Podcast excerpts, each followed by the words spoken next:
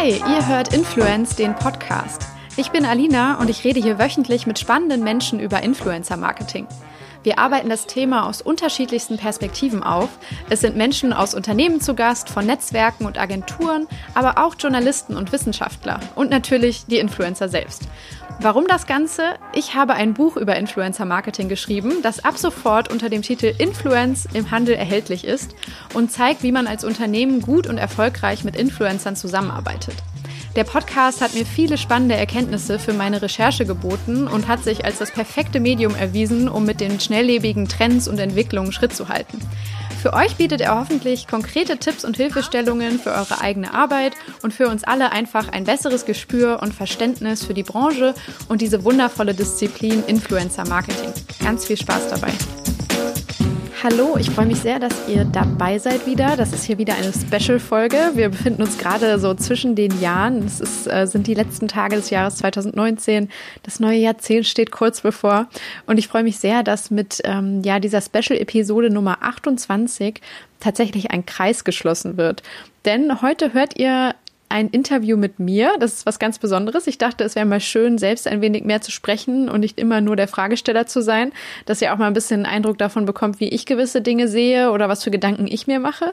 Ähm, ich versuche das schon in jedes Interview und alle Gespräche immer ein bisschen mit einfließen zu lassen, aber ähm, ja, man möchte natürlich immer den Gast scheinen lassen und ihm so viel Raum wie möglich geben. Deshalb dachte ich mir jetzt zum Ende des Jahres nochmal ähm, eine schöne Gelegenheit. Ähm, und ich habe mich noch nicht ganz getraut oder bereit gefühlt, ähm, dem sprechenden Denken Platz zu machen und einen Monolog zu halten sozusagen. Also habe ich mir dafür einen sehr versierten Interviewer geholt, ähm, nämlich Daniel Lenz. Daniel ist Journalist, er hat ähm, lange fürs Handelsblatt, für den Buchreport aber auch gearbeitet, ist Unternehmer und auch Autor, hat mehrere Bücher geschrieben, ist also fachlich perfekt versiert. Ähm, aber ich freue mich eben, dass gerade speziell er zugesagt hat und es war für mich eigentlich von vornherein klar, dass ich, ich ihn bitte und frage, ob er mit dabei sein möchte.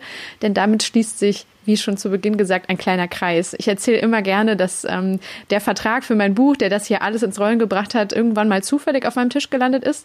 Aber ganz so zufällig passiert natürlich nichts im Leben. Es gibt immer einen Stein des Anstoßes und der war bei mir in diesem Fall auf jeden Fall Daniel. Ähm, er ist auch Teil meiner Familie, weil er Patenonkel meines Freundes ist.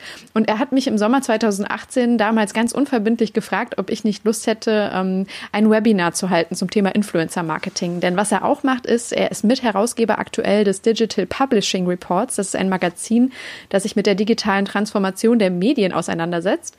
Und äh, ja, in diesem äh, Rahmen werden eben auch digitale Webinare angeboten zu allen möglichen Themen rund um diesen, ähm, ja, diesen Komplex und äh, da, dabei eben auch zum Thema Influencer Marketing. Und äh, ja, er hat mich damals gefragt, es hat eigentlich zeitlich überhaupt nicht reingepasst, weil es gerade super stressig bei der Arbeit war. Man kennt das ja. Dann noch so ein privates Projekt, aber ich dachte mir, okay, ähm, ich kann auf jeden Fall was zu dem Thema sagen. Es gibt mir auch noch mal wahrscheinlich ein bisschen mehr Insights in die Branche, weil ähm, ja, das bei mir bis dahin nicht mein Hauptfokus war und äh, dachte mir, es tut sicher mal gut, äh, den aktuellen Stand noch mal aufzufrischen und äh, dazu einfach mal eine schöne Stunde vorzubereiten und es macht mir auch eh immer Spaß, äh, sozusagen Wissen weiterzugeben, zu unterrichten. Also habe ich das damals gemacht und äh, ja, der Rest, äh, den besprechen wir gleich. Danach äh, auf das Webinar ist dann meine heutige Produktmanagerin meines Buches aufmerksam geworden vom Haufe Verlag, ähm, hat mich dann gefragt und ja, so passiert das manchmal, dass man ähm, an einer Stelle irgendwo zusagt und sich plötzlich tausend weitere Türen äh, schrittweise öffnen, was mich total gefreut hat. Ähm, ja, deshalb wundervoll, dass Daniel jetzt auch äh, noch mal einmal dabei ist und eine größere Rolle in diesem Podcast einnehmen kann, als er es ohnehin schon hat.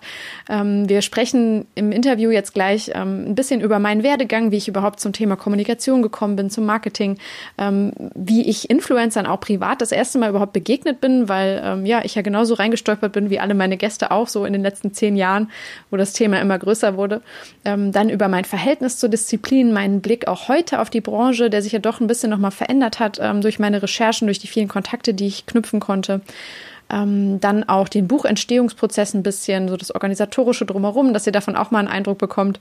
Und dann auch ganz be äh, besonders so ein kleiner Schwerpunkt, den wir jetzt gesetzt haben, eben wegen auch Daniels Background, ähm, das Verhältnis zwischen dem Journalismus und Influencern, was ich persönlich wahnsinnig spannend finde und wo ich glaube, dass 2019 sehr viel passiert ist, ähm, ja, was mir bewusst gemacht hat, dass in diesem Verhältnis einiges äh, im Argen liegt und dass wir darüber sprechen müssen, ähm, inwiefern ja, der deutsche Journalismus ähm, sich in Zukunft entwickeln wird und inwiefern Influencer immer wichtiger werden, ähm, teilweise auch für Menschen bei der Informationsbeschaffung. Also ein super relevantes, auch gesellschaftliches Thema. Deshalb toll, dass äh, wir uns auch hier nochmal etwas äh, mehr einem Nischenbereich widmen können innerhalb dieser Disziplin und Branche, der ähm, für mich einfach sehr spannend ist und äh, toll, dass ich das mit Daniel gemeinsam machen konnte.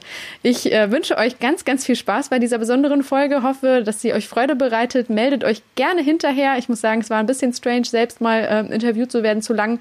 Ich kann mich jetzt noch besser in meine eigenen Gäste hineinversetzen und äh, ja, hoffe, dass äh, es nicht zu viel Laberei ist und ihr auch wirklich was mitnehmen könnt, äh, wenn es nicht auch einfach ein bisschen Unterhaltung ist und besseres Verständnis für, für meine Position oder ähm, meine Sichtweisen auf vieles. Wenn euch der Podcast insgesamt gefällt, freue ich mich, wenn ihr ihn weiterempfehlt, ähm, einem Freund, einem Kollegen, einem Bekannten, wem auch immer. Ähm, schenkt mir gerne ähm, ja, ein Abonnement des Podcasts, falls ihr es noch nicht gemacht habt, ähm, und eine Bewertung auf iTunes, die hilft mir immer sehr. Und äh, ja, ich wünsche euch ganz viel Spaß und wir hören uns spätestens in anderthalb Wochen wieder. Macht's gut. Hi Daniel. Hi Alina. Sehr schön, dass du hier bist und mir heute Fragen stellst. Eine ungewohnte Situation. Ja, das glaube ich. Als ich mal äh, interviewt wurde, habe ich total versagt. Das wird dir hoffentlich heute nicht passieren. Davor habe ich ein bisschen Angst. Ich hatte letzte Woche das allererste Mal die Situation, dass ich geinterviewt wurde für einen Podcast. Ähm, und da äh, lief es ganz gut, glaube ich, aber es war kurz. Aber ich hatte im, ich glaube im September, hatte ich ein YouTube-Interview, was zum Glück hinterher noch geschnitten wurde. Aber da hatte ich auch das Gefühl, ach du Scheiße, was habe ich erzählt? Mal gucken. Ich stelle ganz harmlose Fragen. Hast nichts zu befürchten. Soll ich anfangen? Ja, sehr gerne. Wie bist du eigentlich äh, zum Influencer-Marketing gekommen? Wann hast du den ersten Berührungspunkt? Im Studium schon oder? Mm, also ich habe ja Kommunikationswissenschaften studiert äh, und da hat das ganze Thema eigentlich noch gar keine Rolle gespielt. Also da hat man langsam so angefangen, uns Social Media zu erklären. Das hat 2010 ja angefangen, ne? also 2010 Abi und dann auch direkt angefangen im Studium. Ich weiß nur, dass sie uns da dazu gebracht haben, uns mal bei Twitter anzumelden. So. Und das war dann ein Task in einem der Seminare. Ähm, aber viel mehr gab es da eigentlich nicht. Und ich glaube, so richtig angefangen hat es dann später ähm, in meinem ersten Job tatsächlich, beziehungsweise vielleicht sogar schon im Praktikum. Also ich habe dann in der PR-Agentur bei Weber Schendweg eben, wo ich später dann auch fest angefangen habe, äh, 2013 ein Praktikum gemacht. Und da hat es dann langsam angefangen eben mit Influencer-Marketing irgendwie, ne? dass wir gemerkt haben, okay, unsere Kunden fragen das nach, es wird langsam relevanter, dass wir uns auch dazu was ausdenken und uns Konzepte überlegen, Workshops anbieten und den Kunden einerseits ähm, weiterbilden und für ihn Potenziale daraus irgendwie aufzeigen und äh, andererseits aber auch uns weiterbilden, weil als Kommunikationsexperte wirst du ja nicht äh, quasi komplett geboren, sondern musst dich ja auch immer wieder an die neuen Dinge anpassen, neue Entwicklungen und so. Genau, aber ich glaube tatsächlich, der allererste Berührungspunkt war äh, meine Schwester, weil die ist fünf Jahre jünger und die ist tatsächlich mit den Influencern als User groß geworden und äh, ich weiß noch, dass wir früher immer durchs Haus gegangen sind, wenn wir dann quasi mal wieder zu Hause waren, Felix und ich. Ähm, und äh, Daisy, meine Schwester, war immer da, wo das YouTube-Video dudelte. Also es war immer so die Frage, wo ist sie eigentlich? Ach, da hinten, wo Diana zur Löwen ihr ihre Schminktipps zeigt oder so. Also es war wirklich eine Zeit lang so, dass sie immer äh, quasi durchs Haus gegangen ist mit noch einer Person, die sie irgendwie belabert hat in dem Moment. Und sie hat mir dann hinterher eigentlich auch die Begeisterung zu dem Thema ein bisschen näher gebracht, weil sie mir auch Influencer-Optionen einfach mal gezeigt hat. Ich glaube, ich habe ab irgendeinem Punkt mal gesagt, zeig mir mal, wem du da den ganzen Tag zuhörst. Wer sind diese Leute? Ne? Und, Und fandst du die dann interessant? Ähm, da waren ein, zwei dabei, die ich dann durchaus selbst interessant fand, denen ich auch bis heute noch folge. Und ähm, bei anderen habe ich so gedacht, boah, die Stimme geht gar nicht oder was erzählt die mir hier? Ne? Also teilweise waren die ja dann auch viel jünger, die haben dann mit 16, 17 da angefangen ne? Mhm. und ich war irgendwie 23, 22, also es waren dann auch nicht meine Lebensrealitäten, aber da, wo es gepasst hat irgendwie, habe ich gemerkt, das waren dann auch wirklich Leute, die ungefähr so alt waren wie ich zum Beispiel. Bei einer, die war dann brünett, das fand ich dann cool, weil dann konnte ich die Sachen ungefähr so stylen, wie sie es auch angezogen hat. Also Fashion war da voll das Thema. Aber ja, also das waren so jetzt, sag ich mal, die klassischen Influencer, die ich dann. Das heißt, du hast äh, quasi über einen Influencer-Fan das Thema kennengelernt. Ja, das eigentlich schon. Und bist dann selbst zum Influencer-Fan geworden? Mm, ich muss sagen, ich stand der ganzen Sache ein bisschen kritisch her gegenüber. Ich war auch nie so ein Heavy Social Media User, also der jetzt äh, ganz äh, ich sag mal, mehrere Stunden am Tag irgendwie da dran hing. Ich habe auch nie selber zum Beispiel oder ganz spät erst angefangen, selber Inhalte zum Beispiel auf Instagram hochzuladen oder bei Facebook zu posten. Viele haben das viel exzessiver gemacht ne? und so, ich gehe jetzt Mittagessen mit Sassi und boah, das was für ein toller Abend oder was auch immer. Ne? Das habe ich nie gemacht. Das war irgendwie, keine Ahnung, war irgendwie nicht so in mir. Und äh, deshalb glaube ich, war ich auch etwas weniger auf diesen Plattformen aktiv und habe auch weniger passiv genutzt. Mhm. Das kam dann erst später mit dem Job, als ich gemerkt habe, okay, das muss irgendwie dazugehören. Das muss mein Skillset auch mit äh, ausmachen, dass ich weiß, was dort passiert und ähm, ja, wo eine Konversation zum Beispiel stattfindet über die Marken, die ich betreue, weil ich ja ne, Marken auch mhm. beraten habe und äh, immer wieder so, ich sag mal, ja einfach checken musste, wie wird die Marke wahrgenommen im Netz, ne? weil ich ja auch als Social Media Manager lang gearbeitet habe und da hat das dann immer eine größere Rolle gespielt. Was hat dich denn damals, als du dich beruflich dem Thema genähert hast, gereizt? Was, was war das Neue an Influencer Marketing?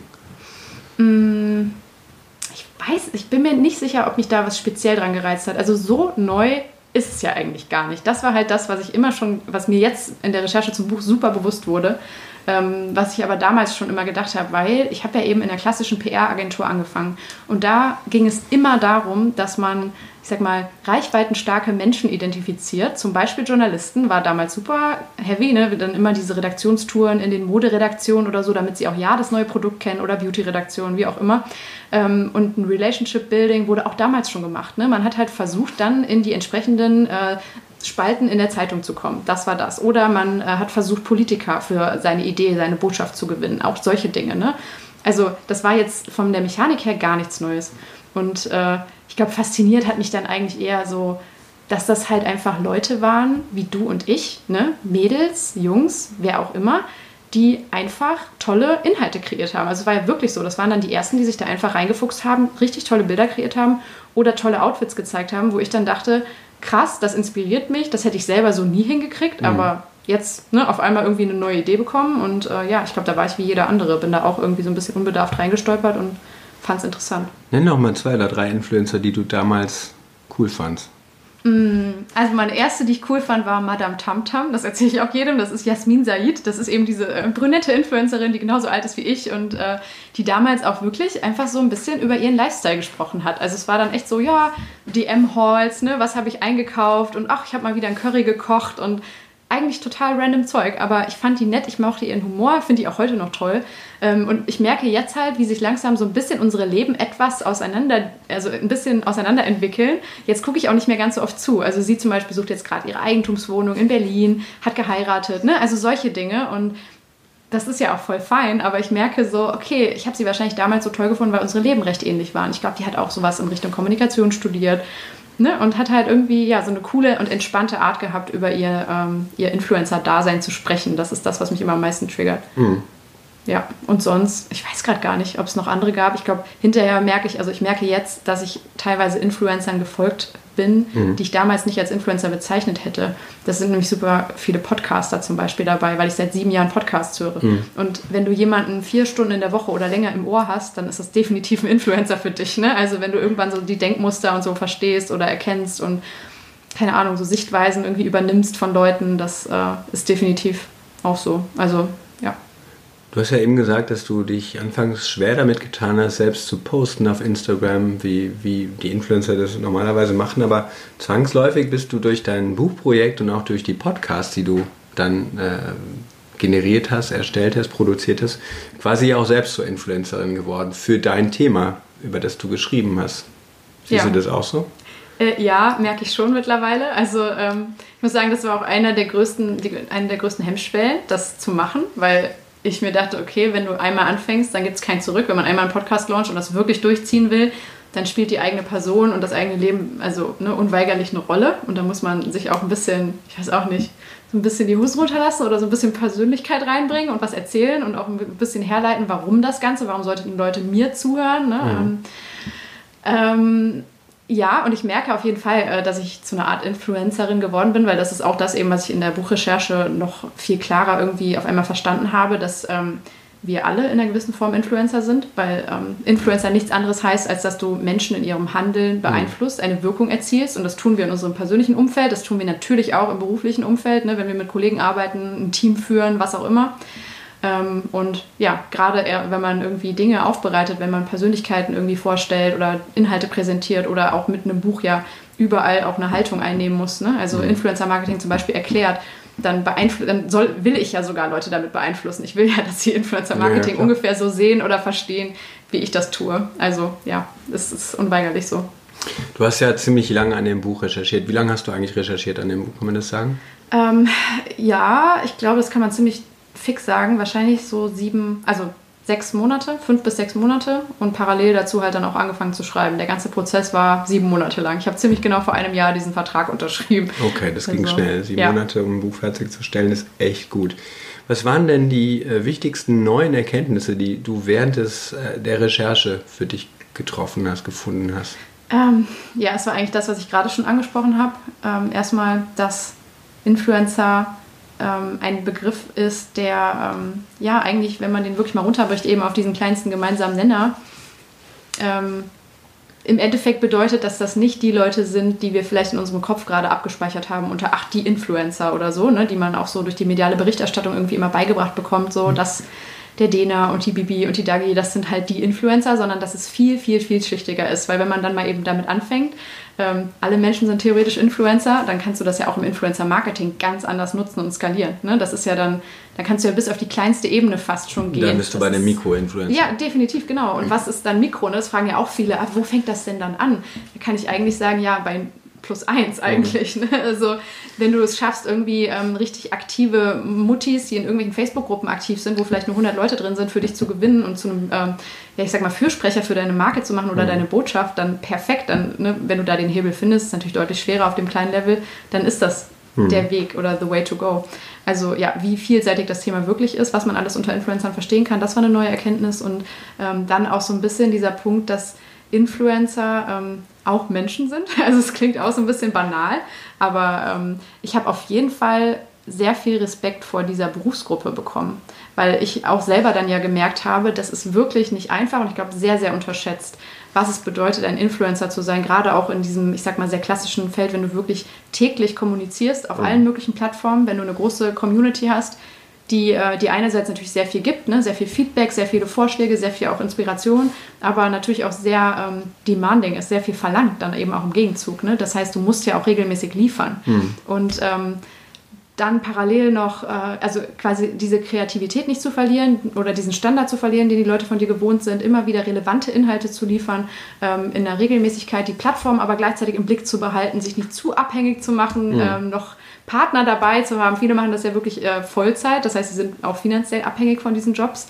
Und äh, ja, also das alles so zu handeln, ich muss sagen, ich habe da irgendwie einen ganz neuen Respekt vorbekommen. Und ich finde das, äh, ja, gerade auch, also ich stand dem ganzen Prinzip des Influencings, ne, des Beeinflussens von Menschen, gerade auch für Werbung, auch sehr kritisch gegenüber, obwohl ich da Teil des ganzen Systems bin. Ne? Aber ja, man hat das ja manchmal, dass man im System arbeitet und es selbst irgendwie fragwürdig findet. Aber äh, ja, ich habe irgendwie die Beweggründe für sehr viele Dinge besser verstanden und auch gemerkt, dass es sehr viele gute Akteure gibt auf dem Feld, die durchaus ihrer Verantwortung sich bewusst sind und ähm, die zum Guten hoffentlich einsetzen oder zumindest äh, versuchen, nichts falsch zu machen, wenn man so sagen kann. Du hast eben äh, interessanterweise gesagt, äh, Influencer Marketing ist eigentlich nichts Neues, nur wer quasi oder über wen äh, deine Kunden beeinflusst werden, das hat sich verändert. Das waren früher Journalisten, das sind heute ja. Influencer. Das stimmt. Das heißt, wenn man äh, den Gedanken weiterspinnt, dann ist das, der Boom des Influencer Marketings eigentlich gleichbedeutend mit der Krise der Medien, oder? Ah, ja, jein. Ich muss sagen, also ja, finde ich, ist ein total valider Punkt ich glaube, dass das so oder so gekommen wäre, weil die Technologie sich ja so oder so, so entwickelt hat. Also wir müssen ja schauen, es hat sich ja im Endeffekt daraus entwickelt, dass plötzlich jeder zum Sender werden konnte. Ne? Also es gab plötzlich Smartphones, jeder konnte ähm, kommunizieren, tolle Inhalte erstellen und seine Meinung kundtun. Also gab es unweigerlich quasi eine Konkurrenz, weil ne, es ist ja immer ein Spiel um Aufmerksamkeit. Auch das war eine tolle Erkenntnis, äh, die im Buch, finde ich, rausgekommen ist. Ähm, ich habe nur mal so und so viele Stunden am Tag. Was mache ich? Lese ich eher eine Zeitung oder äh, gehe ich äh, den tollen YouTuber gucken, der irgendwie unterhaltsame Inhalte mhm. produziert?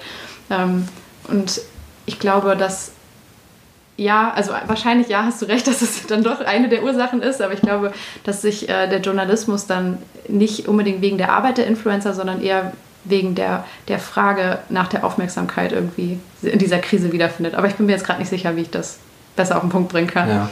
Wahrscheinlich hast du recht. Journalisten bringen ja Reichweite mit, oder das war groß, früher das große Asset von, von Medien, die, die Reichweite. Über Reichweite verfügen jetzt andere auch und Journalisten oder Medien bringen Inhalte mit und würden sich wahrscheinlich, oder die meisten würden sich damit brüsten, dass die Inhalte immer noch viel wichtiger sind, viel relevanter sind als die Medien, als die Inhalte, die äh, Influencer platzieren. Was ist an diesem Gedanken falsch? Mm Ja, die Frage ist ja, wer entscheidet, was relevant ist. Ähm, weil für den User ist es wahrscheinlich in dem Moment relevanter, irgendwie ein, äh, ein, Tutorial für ein tolles Hairstyling zu bekommen, weil es nun mal das ist, was ihn interessiert. Ähm, und ja, es ist, ja, es ist eine gute Frage, weil ich will jetzt auch nicht sagen, dass äh, alle jetzt nur noch seichten Journalismus machen sollen, der irgendwie Hair-Tutorials behandelt oder nur noch auf Fashion- und Beauty-Themen eingeht, weil das halt gerade die Trendthemen sind oder so. Das ist auch nicht die Lösung. Ich glaube, man muss viel eher über vielleicht Formate nachdenken oder Formatwandel. Also anscheinend ist die Printzeitung nicht mehr das, was die Mehrheit der Menschen gerne in die Hand nehmen will, um sich zu informieren. Gleichzeitig gibt es ja aber auch super viele erfolgreiche Influencer, die wissenschaftliche Themen behandeln oder Podcasts, die sich damit auseinandersetzen, die stundenlang gehört werden. Also glaube ich, dass sich vielleicht der Journalismus ein bisschen lösen muss von den althergebrachten Formaten und hinentwickeln muss äh, mehr in die Ökosysteme und das Nutzerverhalten sozusagen der Menschen. Ne? Das haben die Influencer halt perfekt verstanden. Also, ne, Keiner kennt die Zielgruppe besser als Influencer. Ja, das sowieso, genau. Und auch die Plattformen, auf denen die sich bewegen. Ja. Ne? Also, also, Technik und, und, Zielgruppenkenntnis an der Stelle. Ja, genau. Und Inhalte. Ja. Was viele Medien wahrscheinlich abstreiten würden. Ähm, ja, lass uns an dem Punkt nochmal weitermachen. Mhm. Die Frage ist ja, was die, was die Medien insgesamt äh, falsch gemacht haben. Was, was, haben die verschlafen? Es fing ja eigentlich vor dem Influencer-Marketing an. Wir haben da eben schon im Vorgespräch drüber gesprochen. Eigentlich fing es ja damit an, als, als die Blogs aufkamen. Da ja. waren auf einmal Experten, die über das Thema, was ihnen am Herzen liegt oder wo sie sich am besten auskennen, Blogs geschrieben haben. Sie mussten nicht mehr die Plattform der Medien dafür nutzen, sie hatten ihre eigenen Plattformen und die Journalisten sahen sich oder Medienleute sahen sich in ihrer Kompetenz auf einmal angegriffen ja. so, und haben Blogs absolut nicht ernst genommen. Da gibt es ja auch schöne Zitate von Blogs als äh, Klowenden des äh, Internets. Und ich glaube äh, tatsächlich, an der Stelle ist irgendwas schiefgelaufen. Wenn sie an der Stelle früher die Konkurrenz ernst genommen hätten und nicht von, von oben herab das Ganze belächelt hätten, dann wäre es nicht zu dieser Vertrauenskrise letztens, letztlich auch ähm, von Medien gekommen an der Stelle. Vielleicht, ja. Also ich glaube, ähm, es sind so zwei Dinge. Einerseits genau, es hat schon mit den Bloggern angefangen, weil das war ja im Endeffekt auch so, ich kann auf einmal selber zum Sender werden. Ne? Es gibt keine mhm. äh, hohen Schwellen mehr sozusagen und ich muss eben nicht erst Journalistik oder Journalismus studieren oder erstmal Politikwissenschaften, was auch immer, dann mhm. Volontariat machen, dann ne, mich so durcharbeiten, mhm. dass ich dann von irgendwem eingestellt werde oder so, um, äh, um dann Redakteur zu sein, um dann über die Themen zu schreiben, was ja auch nicht in der Realität wahrscheinlich passiert, die mich interessieren die mhm. mich bewegen und bla bla bla. Ne? Also mhm. wie schön eigentlich, ich habe das auch, glaube ich, im Buch so genannt, das ist eine sehr krasse Art der Demokratisierung ja im Endeffekt gewesen, ne? weil auf einmal eigentlich alle gleich sind. Jeder mhm. kann zum, ne, wie gesagt, kann eine Reichweite aufbauen, einfach mit dem, was er liefert. Und es sind keine Menschen mehr, keine Gatekeeper mehr sozusagen, genau. die dich aufhalten, ne? aus welchen Gründen auch immer. es gibt sagen, andere Gatekeeper, ne? also ja, Google absolut. ist der Gatekeeper an der ja, Stelle. Klar, ne? Algorithmen sind der Gatekeeper. Das ist wahr. Ja. Aber in der Phase damals war es ja doch auch noch mal ein bisschen was anderes. Da hat sich das mhm. auch sehr über so Netzwerke, aber klar auch über SEO und so hochgespielt, das stimmt. Mhm. Also eigentlich sind die, die Algorithmen oder, oder SEO ist eigentlich äh, der demokratischere Gatekeeper, als Medien das früher waren. Ja, und das ist eigentlich ja die, das ist die Chance, die letztlich Blogger und Influencer genutzt haben, um, um sich Reichweiten aufzubauen. Ne, aber Medien waren Gatekeeper, die nach äh, ihren eigenen Kriterien die die Schleusen eben geöffnet haben oder eben nicht geöffnet haben. Mhm. Und Google und SEO hatten halt ihre Algorithmen dafür, aber es waren letztlich äh, Algorithmen mit relativ klaren Regeln, auch wenn die Regeln vielleicht nicht transparent waren, aber es waren demokratische Regeln. Ne? Eher, genau. Und genau. eher people getrieben als äh, people getrieben, irgendwelche genau. Biases oder so. Je mehr jetzt, ne? Backlinks, desto besser. Ne? Ja. So, insofern war das eigentlich ähm, die große Voraussetzung dafür, dass, dass sich Influencer entwickeln konnten, dass sich Blogger entwickeln konnten und es hat letztlich dann zur Krise der Medien sicherlich geführt. Das sehe ich auch so.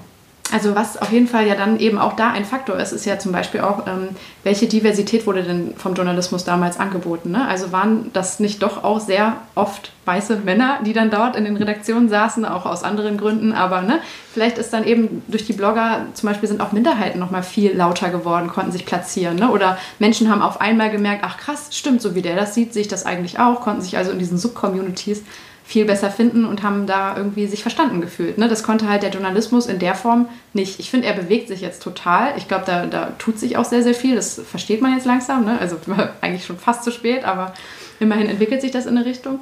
Aber ähm, was ich auch so ein bisschen dann an dieser Stelle ähm, auch in, im Austausch mit Journalisten, äh, wenn es um das Thema Influencer-Marketing geht, ähm, immer mal wieder so ein bisschen fragen möchte, und da bist du vielleicht auch ein guter Gesprächspartner für, den Influencern wird ja dann eben sehr, sehr oft diese journalistische Qualität abgesprochen. Das war zum Beispiel jetzt im Sommer auch bei dem Rezo-Video total krass. Der im Endeffekt nur journalistische Quellen verwendet hat, aber ihm wurde dann doch vorgeworfen, nicht äh, nach journalistischen Maßstäben vorgegangen zu sein und so weiter. Ne? Und das wird immer so abgetan, ach, der hat das nicht studiert, dann kann er das auch nicht. Und mhm. ich frage mich immer, was macht denn der Journal den Journalisten so viel ähm, besser oder warum hat der mehr irgendwie Grund, äh, dass ich ihm vertraue oder ne? warum sollte ich ihm zuhören und nicht dem Blogger, der sich damit jahrelang auch beschäftigt hat, der auch Interviews führt, der mit Experten im Gespräch ist, der recherchiert und so weiter. Also was macht einen Journalisten zu einem äh, versierteren Experten für ja. ein Thema? Das frage ich mich Rhetorische immer. Frage. Ne? Also insofern, die, die, die Antwort liegt auf der Hand. Ne? Journalisten haben ja ihre Artikel früher auch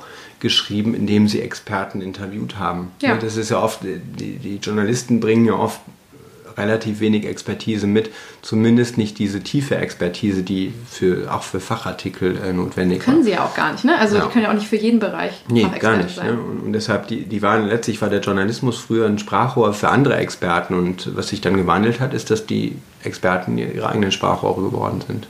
Ja, das ist es eigentlich, genau. Und dann verstehe ich halt manchmal das Argument nicht so. Ne? Also nee, aber ich meine, daraus äh, spricht ja hervor, dass, äh, dass die Journalisten halt ihre, ihre ganze Rolle hinterfragt sehen.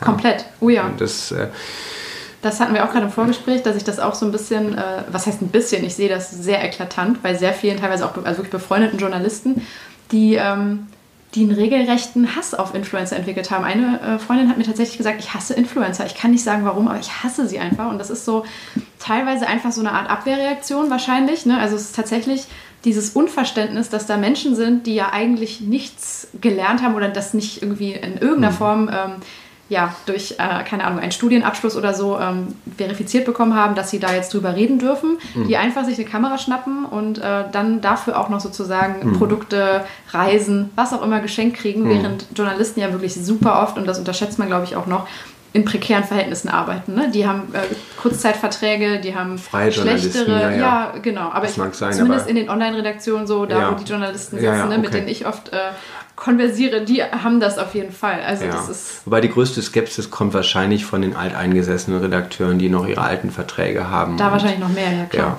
Ja, ne?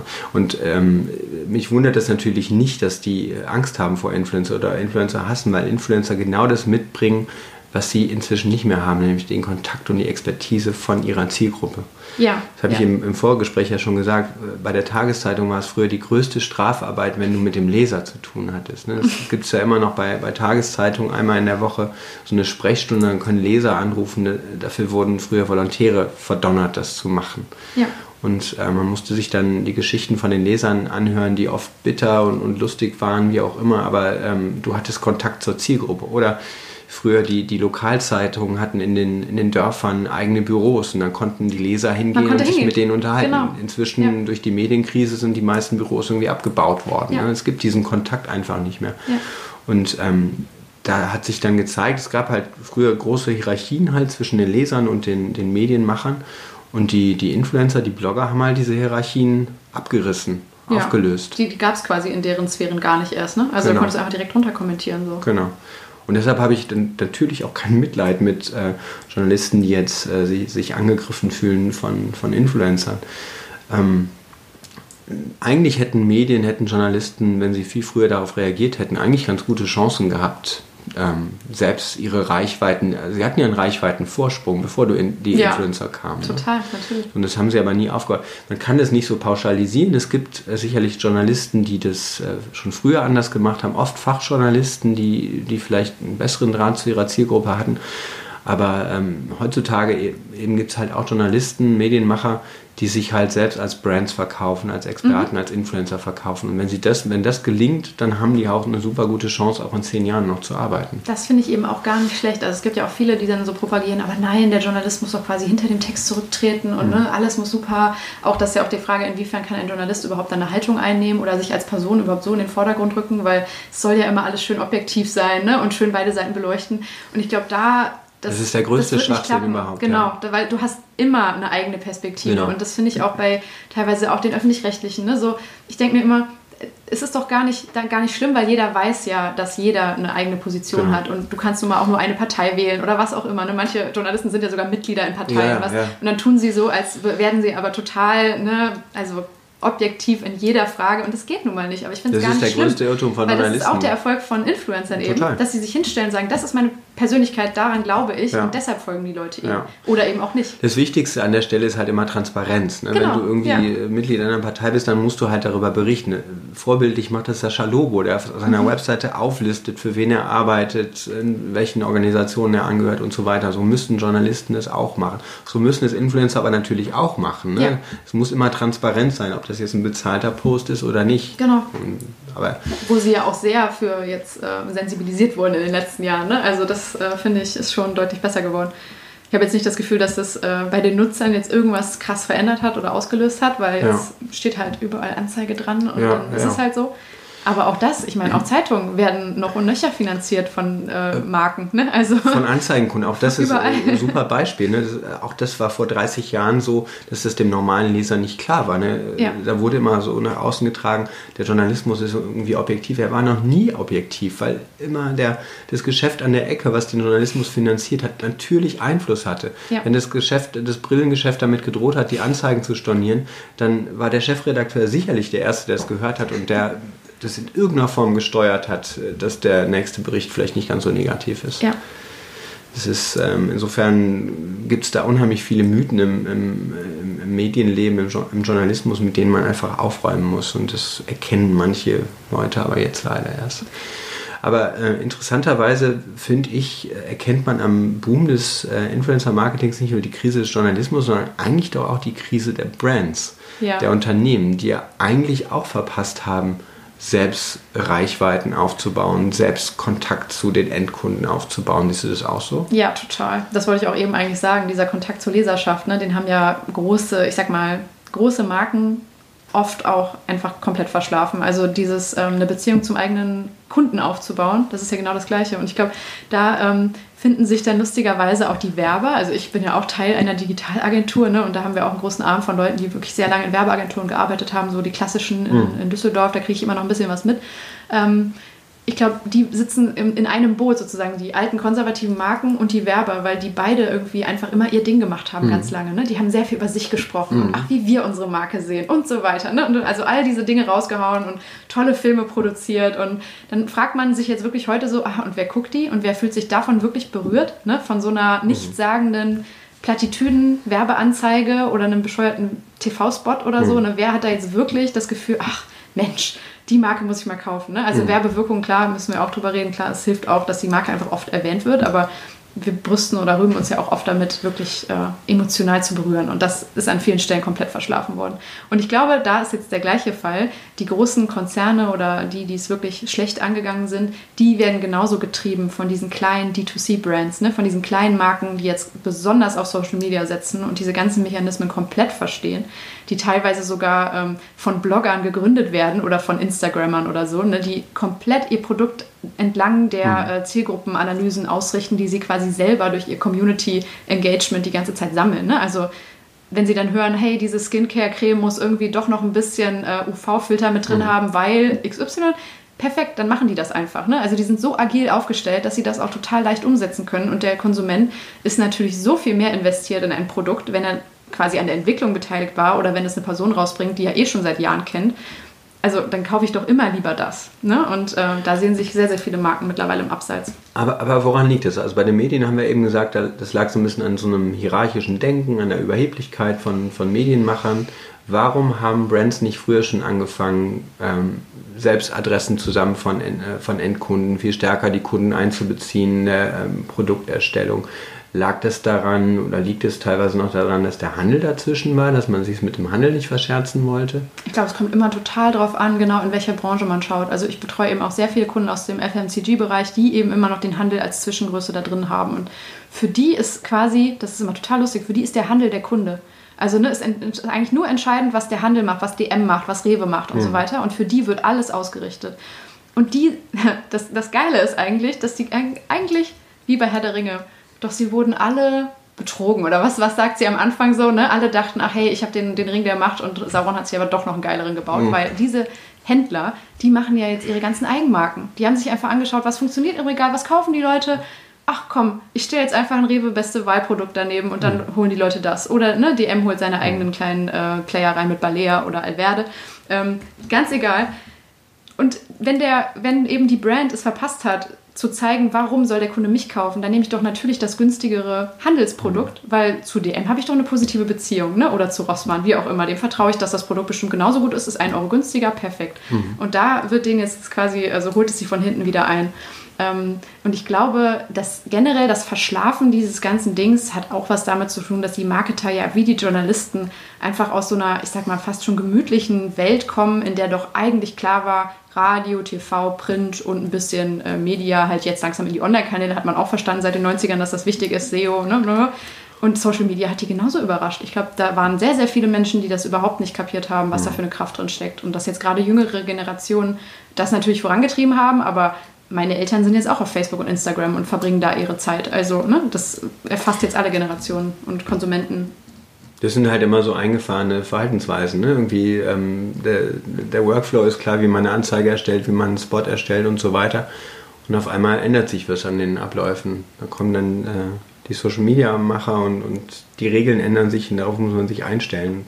Genau, okay. da muss man auch erstmal wieder hinterfragen, warum soll ich jetzt das Geld hier drauf shiften? Ne? Was bringt mir das? Da muss ich auch sagen, Social Media hat immer noch das Problem, jetzt den ROI nicht perfekt nachweisen zu können. Okay, aber das hat TV ja auch nicht in Wirklichkeit. Also, ne, also du siehst es oft, das Reichweite stark, aber ab, hängt ne? immer vom Maßstab ab, genau. Also viele sagen auch. Mit Print, äh, das auch, genau. Wer sagt mir denn, dass Seite 6 wirklich aufgeschlagen wurde, ja. da wo meine tolle Autoanzeige ja. drin war? Ne? Wer weiß. Also viele sagen, sie sehen, wenn sie mit einem großen Budget drin sind, schon immer einen Uplift. Ne? Also wenn du viel TV in einer gewissen Phase spielst, dann wirkt sich das positiv auf Abverkauf auf, auf alle möglichen Dinge.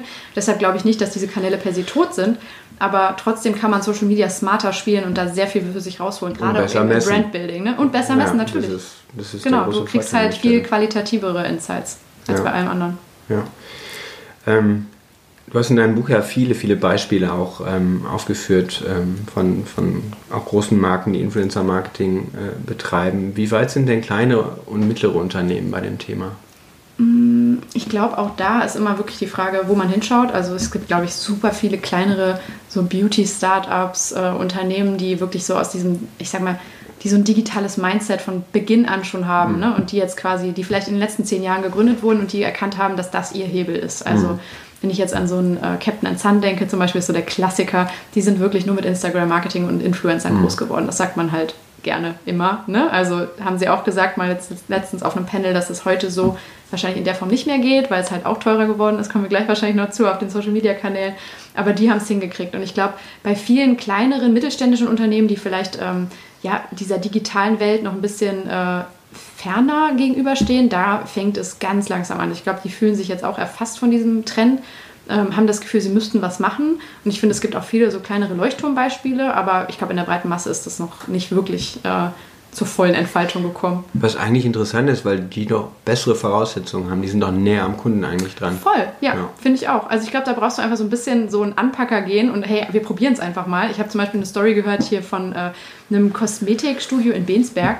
Die haben halt irgendwie, ich weiß nicht, wie sie es geschafft haben, aber sehr gezielt auf einmal eine Kundenschaft gehabt, die, ähm, wo sehr viele Influencer halt dabei waren, die dann halt bis raus nach Bensberg gefahren sind, da ihre Kosmetik gemacht haben, ihre Behandlung und das halt dokumentiert haben. Und das hat aber auch die Besitzerin aktiv quasi vorangetrieben und die auch immer wieder eingeladen und da mal Sessions gemacht. Ne? Und Jetzt sind die halt regelmäßig da und das ist mittlerweile eine, eine Hausnummer sozusagen. Du mhm. nimmst den Weg raus aus Köln auf dich und fährst dahin, mhm. weil halt Diana zu Löwen auch dort war. Ne? Also du willst halt das gleiche Treatment haben und äh, die nutzen das super geschickt und das gibt es an sehr vielen Stellen bei so kleineren Unternehmen. Bei, ähm, ich meine, ja, in diesem Feld ist es halt am einfachsten so Beauty, Fashion und so weiter, aber gibt es auch bei Yoga-Studios oder alle möglichen. Das heißt, äh, wenn man andersrum fragt, wo die größten Hürden oder die größten Herausforderungen sind, ist es noch nicht mal eine Budgetfrage, du musst auf gute Ideen kommen. Ja, das ist tatsächlich. Und du musst halt bereit sein, einfach Zeit zu investieren und dich mit diesen Menschen beschäftigen wollen. Mhm. Ne? Also da geht ja nichts drüber, so ein Netzwerk aufzubauen. Und wenn es auch erstmal nur ist, hey, ich wollte dich einfach mal kennenlernen oder ich wollte dir einfach mal, äh, keine Ahnung, unser, ähm, unsere Werkstätten zeigen, weil ich glaube, das interessiert dich, ne, was wir tun ähm, einfach mal ein Gespräch aufbauen, ohne direkt was zurückzuverlangen. Das ist es eigentlich. Ne? dass man bereit ist, so das langfristig anzugehen. Ja. Und am Ende kriegt man auf jeden Fall was zurück, wenn es passt. Ne? Also das merkt man, glaube ich, sehr schnell. Interessanterweise hat, haben ja selbst, also wenn ich jetzt an Einzelhandel denke, viele Einzelhändler haben es ja auch verpasst, Endkundendaten zu sammeln Ja. im Laufe der Zeit. Das stimmt. Ne, Das ist, äh, kleine Einzelhändler können gar kein Endkundenmarketing machen, weil sie gar keine E-Mail-Adressen haben oder gar keine Telefonnummern. Sie wissen gar nicht, wer bei Ihnen einkauft sozusagen. Ne? Ja. Können, ja, das ist wahr. Dann kommen große Unternehmen, die dir dann diese Daten teuer verkaufen. Das ist natürlich bitter für einen kleinen, einen kleinen Einzelhändler. Ja. Ich glaube halt generell dieses Feld so Kommunikation ne, wird halt sehr unterschätzt oft. Das sehe ich ja auch schon bei der Gestaltung von, sei es, sei es jetzt ein Flyer oder eine Ja. Poster, so wie man wirklich seine, seine Message, was habe ich ja eigentlich für ein tolles Angebot an den Mann bringt oder die Frau, wird, glaube ich, noch oft äh, so ein bisschen vernachlässigt. Klar, Marketingkommunikation an sich Kommunikation, dafür ist der Einzelhändler ja eigentlich geschult. Ne? Ich meine, sein Business ist Kommunikation zu betreiben, ne? Inter zu interagieren mit dem Kunden. Nur wenn es dann eben ja, wahrscheinlich auch digitaler wird, dann wird es schwieriger. Ja, das, das glaube ich sowieso. die Kommunikationsmittel zu finden an der Stelle. Ich meine, vielleicht sind Social Media Kanäle da aber auch dann wieder irgendwie ein tolles Vehikel, weil wenn du das dann einmal schaffst, ne, irgendwie ähm, deine Inhalte irgendwie ansprechen, zum Beispiel auf Facebook zu platzieren, eine gute Seite dort zu haben oder einen schönen Instagram-Kanal, dann kannst du ja auch Leute nochmal extra auf dich aufmerksam machen, ne? weil gerade im lokalen Umfeld, finde ich, suchen viele Leute sogar gezielt nach Inspiration. Also als ich zum Beispiel nach Köln gezogen bin, habe ich ganz aktiv mit irgendwie Hashtag-Recherchen nach tollen Cafés gesucht, so der Klassiker, ne? wo willst du zuerst hin? Oder ähm, ich weiß, dass das auch bei verschiedenen Dienstleistern so ist. Ne? Also du kannst auf jeden Fall äh, das für dich nutzen, um sozusagen dein Schaufenster noch größer zu machen und dich da zu platzieren. Aber ja, es kostet natürlich Zeit. Und wenn du dann jetzt auch nicht gerade irgendwie eine Leidenschaft für Fotografie hast oder so und ne, dann irgendwie da jetzt auch keinen mega geilen Content raushaust und das anstrengend ist, dann ja, bist du irgendwie an so einem Punkt, wo du wahrscheinlich denkst, ach, wofür eigentlich? Ne? Mhm. Also da können Influencer dann wiederum natürlich schön helfen, weil gerade kleinere, die vielleicht noch nicht ganz so teuer sind, können dann natürlich auch zu so einer Content-Maschine für dich Total. werden. Ne? Also wenn du bereit bist, da eben ein bisschen was in die Hand zu nehmen, zu investieren, Zeit und Geld, dann Mhm. äh, können die dir da, glaube ich, einiges raushauen. Für mich ist dein Buch ja eigentlich eine, eine große Offer- Offerte. Also du, du hast eigentlich einen sehr optimistischen, positiven Grundton in dem Buch. Du willst eigentlich ermutigen, dass sich Firmen damit auseinandersetzen und Ja. überhaupt sich, sich trauen an das Thema Ja.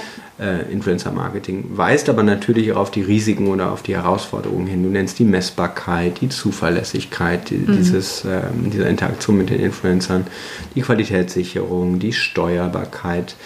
Für, aus meiner Sicht ist das, die, das größte Risiko an der Stelle doch eigentlich die Abhängigkeit der Firmen von externen Influencern. Sie übergeben quasi einen sehr neuralgischen Punkt, die Kommunikation mit den Endkunden an einen externen Dienstleister, den man eigentlich auch nicht so besonders gut steuern kann, es sei denn, man, man definiert klare Regeln. Wie groß ist für dich dieses Risiko? Ähm, das war auch so ein Punkt, als ich mich sehr tief reingegraben habe in das Thema, da stand ich irgendwann genau vor dieser Frage und habe auch überlegt, so, okay, was bringt das denn jetzt eigentlich? Ne, genau, wenn, wenn ich doch eigentlich nur quasi den Influencer und seine Beziehung zum Konsumenten sozusagen mir erkaufe, dann habe ich ja noch keine Beziehung zum Konsumenten aufgebaut. Ne? Und ich glaube, das ist, glaube ich, die, die spannendste Frage, die ich auch bis jetzt noch nicht komplett final beantworten kann. Ich habe es mir, glaube ich, etwas einfach gemacht in dem Buch und habe einfach gesagt, der Influencer darf nur eine Brücke sein zum Konsumenten. Er darf niemals quasi ne, dieser Stellvertreter der Marke sein. Also es muss immer klar sein, wer hier der Absender ist. Es darf nicht austauschbar sein. Da wird dann eben auch die Idee dahinter. Was mache ich überhaupt mit dem Influencer? Viel, viel wichtiger, dass der Brandfit, wie man so schön sagt, da gegeben ist. Ne? Also, Ja, du, du hast ja dieses Bild, glaube ich, dass die, der Influencer stößt die Tür, Tür auf zu sein. Genau. Ne? Und, und danach muss, also die Endkunden müssen dann aber irgendwann abgeholt werden. Richtig. Von der Marke. So. Total, genau. Und da finde ich dann, ähm, ist eigentlich, das ist so das Plädoyer für den langfristigen Beziehungsaufbau, weil mit einem Instagram-Post wirst du diese Tür nicht nachhaltig aufstoßen. Ne? Aber wenn du immer wieder zeigst, hey, wir sind an dieser Person, die du auch toll findest, interessiert und wollen diese Person weiterbringen und damit auch euch mehr Wert bieten. Ne? Also sei es irgendwie, keine Ahnung, eine tolle Reise oder eine tolle ähm, Umsetzung, eine Kreation, irgendwie einen tollen Roboter, den der Influencer dann auf einmal mit der Marke gemeinsam bauen kann, ne? von dem der User ja auch was hat, weil er den ganzen Prozess begleiten kann, was auch immer. Ähm, dass man das viel, viel besser rausholt und versteht und dass man es eben nicht einfach nutzen kann, indem man sein Logo irgendwo drauf packt und sagt, hier halt bitte das Produkt in die Kamera und dass sonst gar nichts passiert. Das ist eben das Ding. Aber das ist doch eigentlich tatsächlich die kritischste Stelle an diesem ganzen Ja. Prozess. Ne? Der, der Influencer öffnet seinen Followern ein bestimmtes Thema, eine bestimmte Marke. Die Follower äh, vertrauen dem Influencer und übergibt die Influencer für einen Zeitraum eben an diese Brand. Und wenn die Brand es dann nicht schafft, die da abzuholen und in die eigene Markenwelt zu ziehen, zu den eigenen Produkten zu lotsen, dann war die ganze Customer Journey, die vorher war, eigentlich umsonst. Voll, ja, finde ich auch.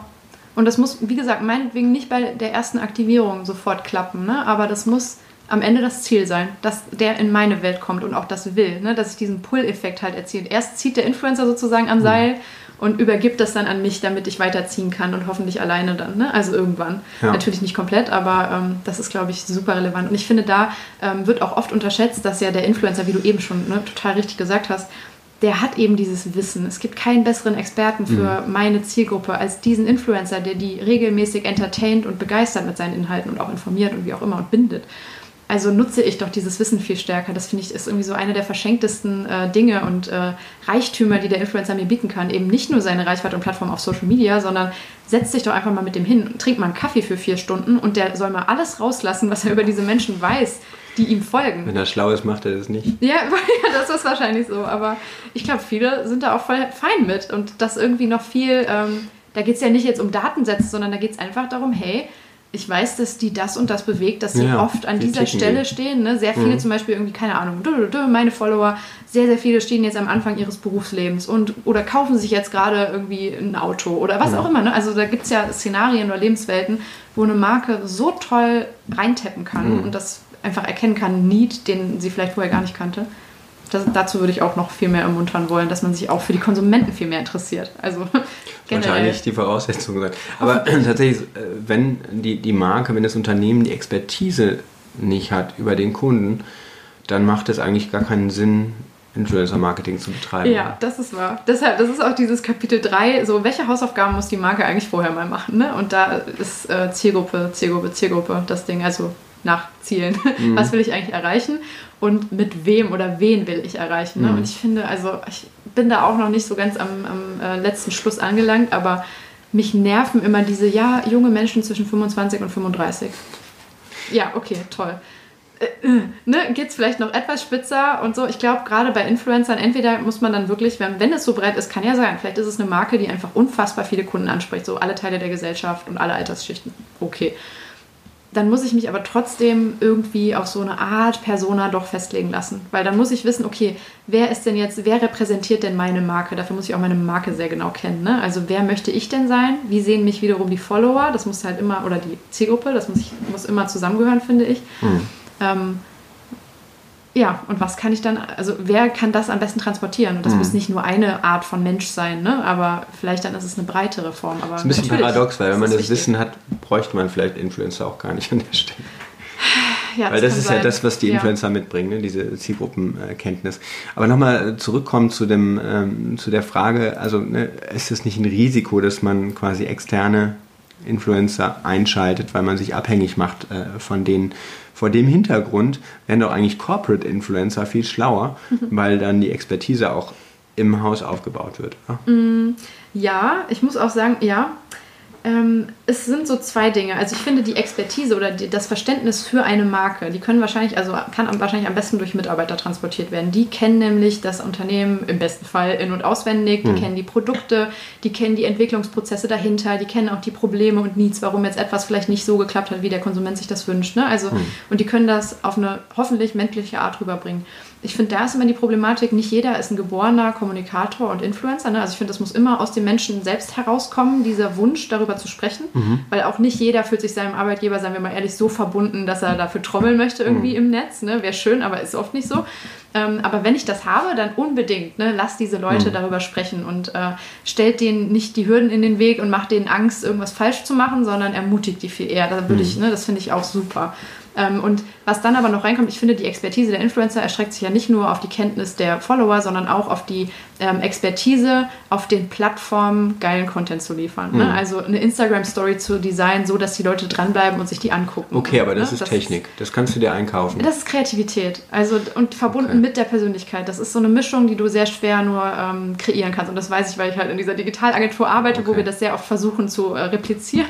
Und es geht nicht. Also mhm. ne, es ist so, du kannst das nicht nachmachen, wenn jemand einfach das Gesicht reinhält und seine eigene Geschichte halt in der Regelmäßigkeit. Ne? Mhm. Jeden Tag bestimmt so, keine Ahnung, teilweise 80 verschiedene Story-Elemente. Wie willst du das auf, als Agentur auch überhaupt abbilden, damit es sich noch rechnet? Ne? Ja. Also Das können halt Influencer deutlich besser. Und vielleicht hast du einen Mitarbeiter, der das alles mitbringt, der geile Videos schneiden kann und bauen kann und auch noch die Zeit investiert, aber das ist halt neben dem Job und da kommen wir auch zu dem Punkt eben, dass Influencer das Vollzeit machen und ähm, auch das Schneiden eines Videos auf YouTube zum Beispiel einfach acht oder neun Stunden dauern kann. Mhm.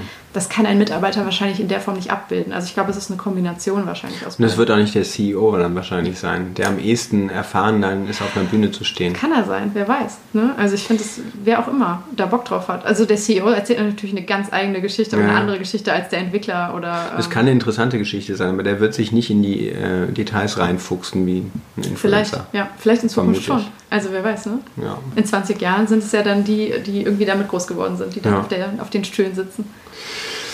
So ein CEO-Blog äh, oder Vlog fände ich auch cool, wenn er einfach mal die Kamera schnappt und Gibt es teilweise ja schon, ne? Also ja. auch bei, bei ich glaube bei Daimler oder BMW, dass die, äh, die CEOs da. Ja, auch Siemens hat ja auch sehr viel getwittert ja. und so, ne? Also es ist die fangen jetzt, glaube ich, echt damit an. Wir sind am Anfang haben wir damit gestartet, dass äh, Influencer-Marketing eigentlich ja gar nichts so ganz grundlegend Neues ist. Es mhm. gab schon immer Empfehlungsmarketing, äh, Content-Marketing gab es auch schon immer. Vielleicht gibt es seit Jahren erst den Begriff dafür, aber äh, an sich das Prinzip von Content-Marketing ist bekannt und aus, aus diesem Mischmasch hat sich eben diese Disziplin Influencer-Marketing äh, entwickelt. Was glaubst du denn, findet da eine Kannibalisierung in diesem Marketing-Mix statt, dadurch, dass das Influencer-Marketing so boomt? Hm, also in einer gewissen Form bestimmt schon, weil ähm, die Marketingbudgets sind wahrscheinlich in den letzten Jahren eher gestiegen, aber müssen ja trotzdem irgendwo verteilt werden. Und je mhm. mehr in Influencer-Marketing fließt, desto weniger kann in andere Kanäle fließen. Mhm. Ähm, ich glaube jetzt nicht, dass generell äh, andere Digitalkanäle davon so stark betroffen sind. Ich glaube, es ist vor allem die Klassik, die klassischen Werbeanzeigen in Zeitungen oder so. Ne? Also ja, am ehesten noch, genau. Ähm, und bei den anderen äh, sehe ich es eher so, dass sie sich gegenseitig auch vielleicht ein bisschen bereichern und ergänzen, weil Content Marketing bin ich auch per se nicht unbedingt ein Riesenfan von, wenn es nicht richtig gemacht wird, mhm. weil ich so viele Content-Wüsten schon gesehen habe, so Content-Friedhöfe nennen wir das immer, wenn irgendwelche Unternehmensblogs versauern, weil man es nicht hinkriegt, da Traffic drauf zu führen. Mhm. Und da können natürlich Influencer auch total helfen. Ne? Wenn du einen richtig tollen Content-Hub hast, den aber niemand anguckt im Moment, dann nutzt doch Influencer, um einfach mehr darauf hinzuweisen. Ja. Und binde auch, das ist halt dieser ganzheitliche Ansatz, den ich ja auch sehr propagiere, binde doch dann diese Inhalte auch auf deinen eigenen Plattformen ein. Es mhm. ist nicht äh, quasi irgendwo in Stein gemeißelt, dass Influencer-Inhalte nur auf Influencer-Kanälen stattfinden dürfen. Nein, also auf jeden Fall sollten die auch auf den Corporate-Kanälen stattfinden mhm. und gerne auch auf dem Blog oder eigenen Sachen. Das fände ich halt schöner. Definitiv. Ähm, was ich interessant fand, äh, auch bei der Lektüre, äh, du schreibst ja auch viel über äh, Kennzahlen, KPIs im Bereich Influencer Marketing, ist eben diese Mischung. Ne? Zum einen ist es eine Marketingform, die total menschelt, mhm. zum, zum anderen ist es eine sehr zahlengetriebene technische Marketingform. Ist das nicht eigentlich ein Gegensatz? Ähm, ja, ich finde, das ist eigentlich der spannendste Punkt an dieser Disziplin und das finde ich macht die auch so besonders, weil ähm, ja, weil du eben die Mischung hast. Also du kannst eben nicht per se nur auf das eine setzen, oder auf das andere. Das ist halt, ne, also man kann, ich glaube, viel zu oft jetzt in den letzten oder in den Anfangsjahren wurde das als so ein totales People's Business gesehen und äh, viel zu wenig auf die Zahlen geschaut. Ne? Da war es dann mehr so, ach hey, guck mal, wie toll die das macht und die hat eine tolle Zielgruppe und ach komm, wir schicken sie einfach mal oder wir geben ihr einfach mal das Geld und dann lass sie ein tolles Video kreieren und wow, alle sind begeistert. Und dann guckst du hinterher eben genau darauf, was hat es jetzt wirklich meiner Marke gebracht und diese Performance-Werte sind äh, quasi eigentlich auch das große Asset dieser Disziplin, weil du hinterher wirklich überprüfen kannst. Ähm, hm.